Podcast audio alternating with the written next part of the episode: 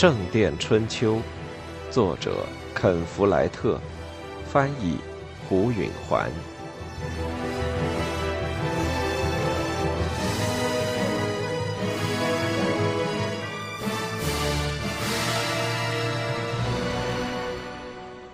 理查的脸上绽放着仇恨的光彩，威廉可以看到他残耳上的疤。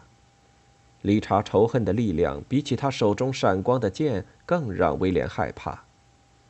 威廉原以为他把理查彻底击垮了，而如今理查卷土重来，率领着一支衣衫不整的队伍，把威廉随意的耍弄。理查利用威廉吃惊的这一瞬间向他猛攻。威廉向侧迈步，躲过一次，举起剑来挡住一劈，同时向后一退。理查向前逼近，但这时威廉已经靠门洞遮住一半的身形，使得理查进攻的剑法施展不开。但理查逼得威廉继续后退，直到威廉进了磨坊，理查进到门洞里。这时，瓦尔特和格瓦斯杀向了理查，在三个人的压力之下，他又后退了。他一退出门洞，瓦尔特和格瓦斯就给挤开，剩下威廉和理查对垒。威廉意识到理查处于不利的地位，他刚占上风就要以一敌三。威廉打累了就可以换瓦尔特上，理查几乎不可能有把握的顶住他们三个人。他这样打下去非败不可，或许今天最后不会以威廉的耻辱告终。或许他可以杀死他这个老对手。理查大概也循着同样的思路想着，而且可能也得出了同样的结论。然而他却愈战愈勇，没表现出意志或精力的不济。他狞笑着看了看威廉，使威廉差点吓掉了魂。跟着就是一个跨步突刺，威廉一臂绊倒在地。瓦尔特迎上前来护住威廉，免受那致命的一击。但理查并没有逼上来，反而转身跑了。威廉站起身，瓦尔特撞到了他的身上。格瓦斯正想挤过他们，他们三人折腾了一阵才算分开。就在这么一瞬间，理查已经穿过屋子，溜出房门，把门关上了。威廉追踪而至，打开了房门。强盗们正在逃走。他们还骑走了威廉的骑士的马匹，给他们脸上抹上最后一道黑。威廉冲出房门时，看到了他自己的那匹坐骑，一匹超凡的战马，价值够得上一个国王的赎金。马鞍上正安坐着理查，那匹马显然是解开缰绳牵好了等着的。威廉大受刺激，痛心的想：这已经是理查第二次偷走他的战马了。理查踢了一下马肋，那马人立而起。他对生人很凶，但理查是个出色的骑手，仍然稳坐鞍上。他抖动缰绳，牵动马低下了头。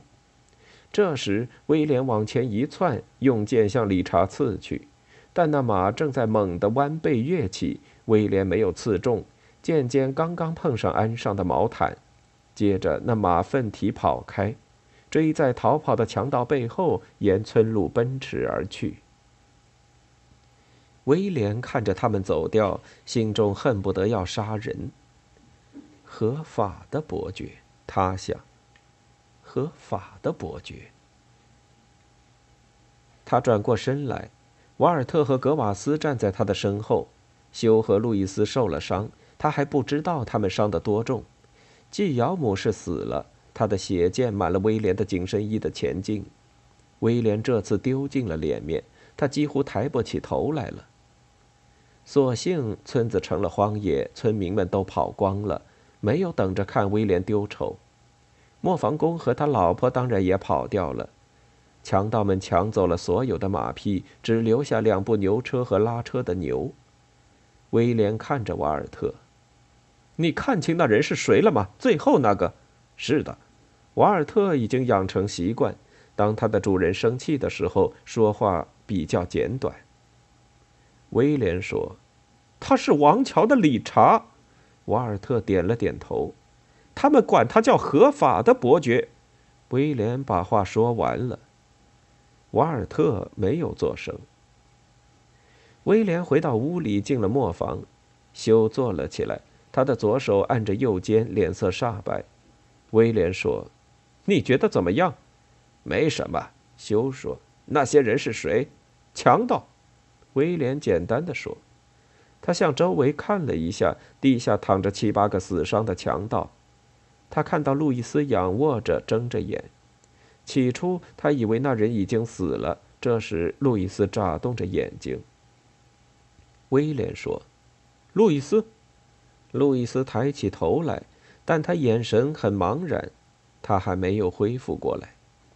威廉说：“修，扶着路易斯上一辆车。瓦尔特，把基尧姆的尸体抬到另一辆车上。”说完，转身就出去了。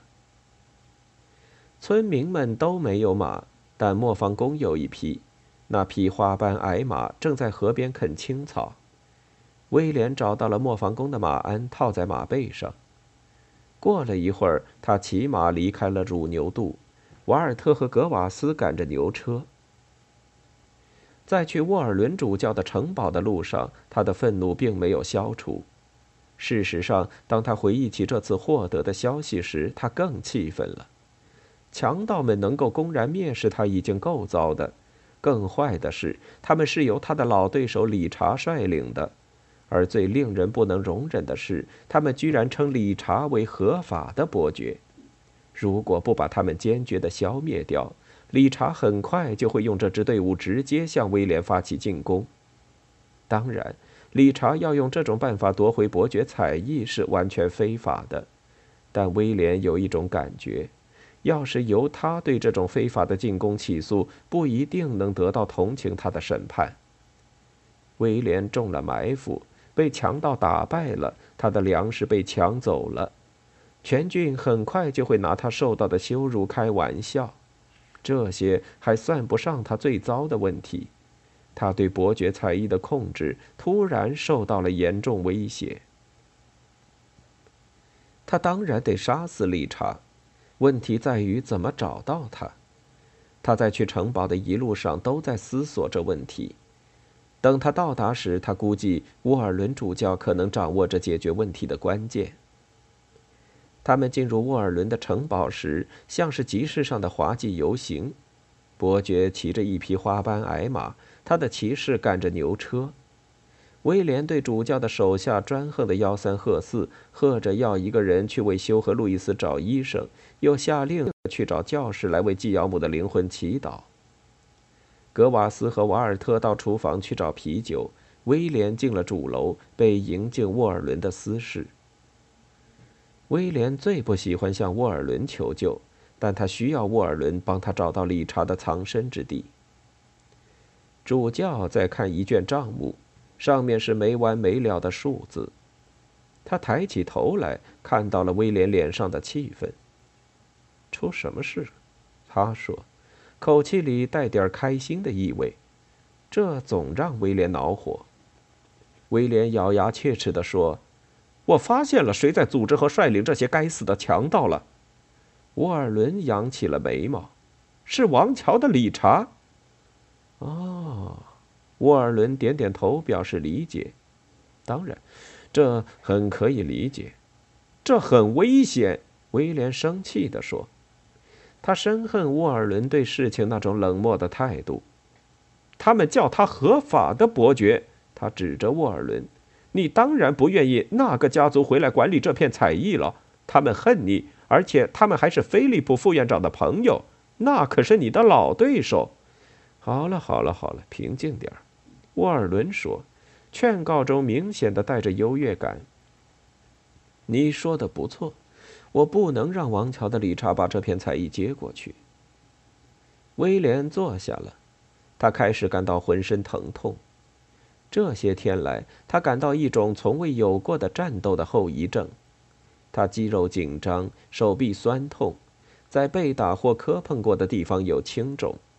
他想：我才三十七岁，难道这是年纪变大的开始吗？他说。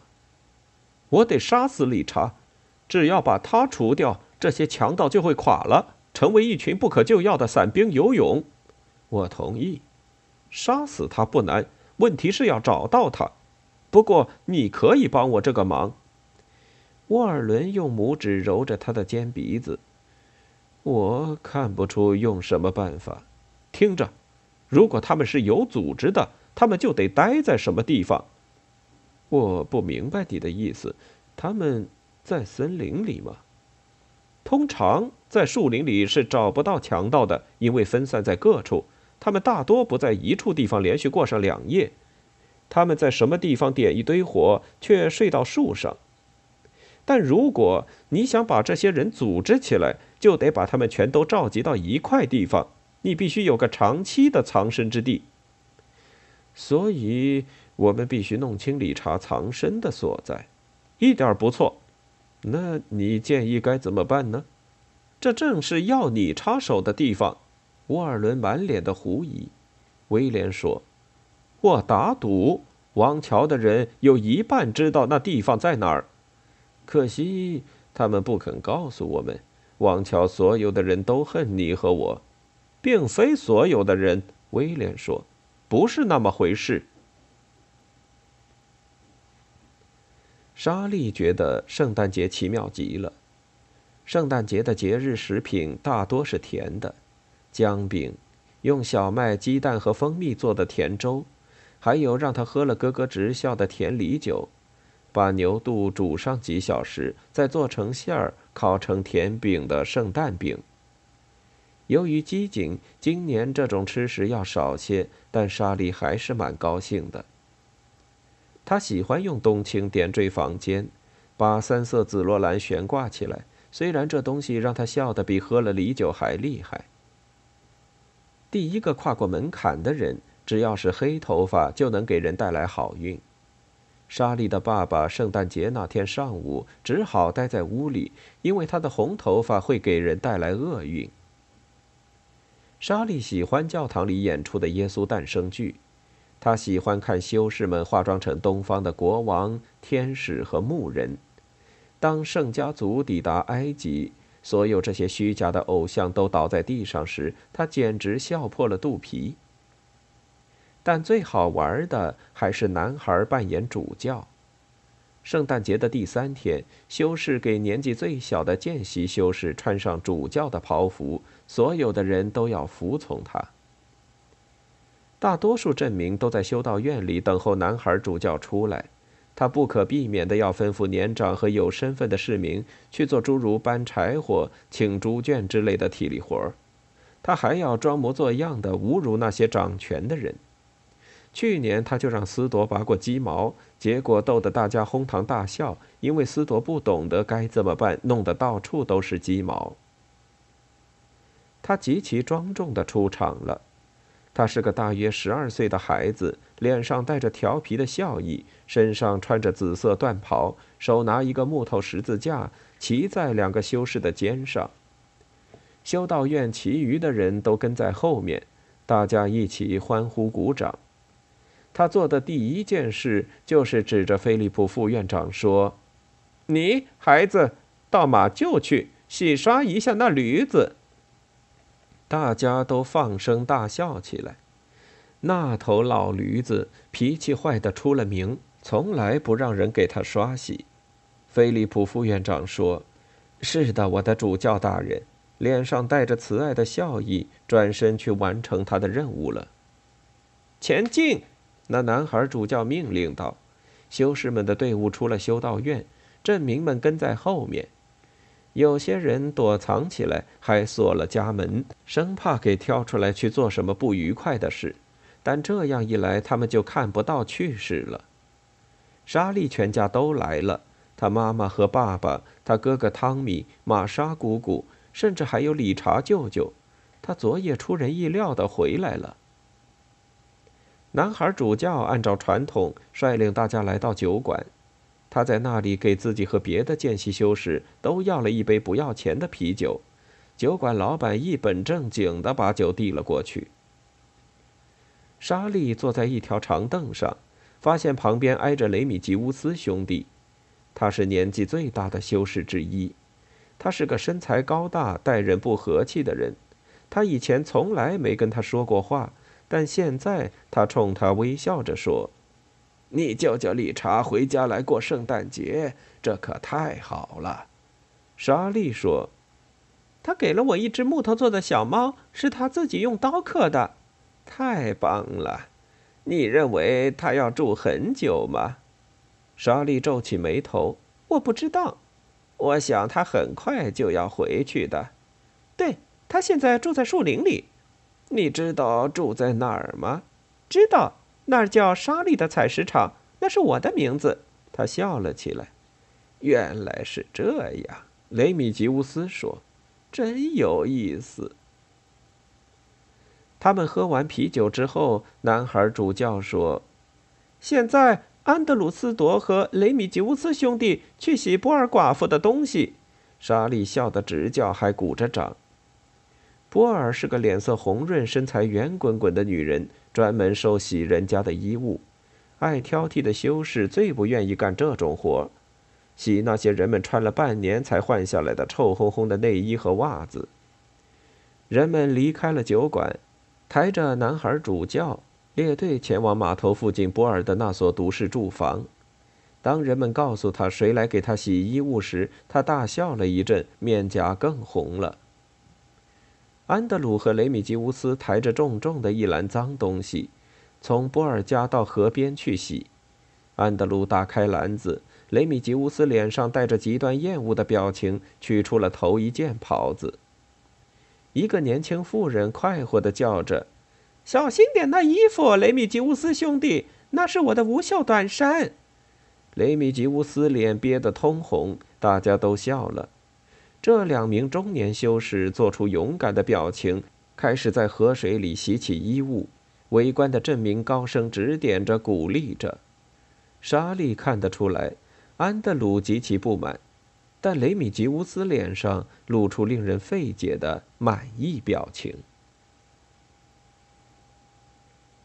一个巨大的铁球用一根链子拴着，从木头脚手架上垂下来，如同脚架上耷拉着的脚锁。铁球上还拴着一根绳子，这根绳子绕过脚手架正上方一个滑轮，垂到地面。地上有两名壮工拽着。当他们牵动绳索往下拽的时候，那铁球就上升，直到底上滑轮。链子和脚手架的支架保持水平。夏陵的大多数居民都在观看。地面上那两名壮工一松手，大铁球就落下来，直砸到教堂的墙上。轰隆一声巨响，墙壁颤抖起来。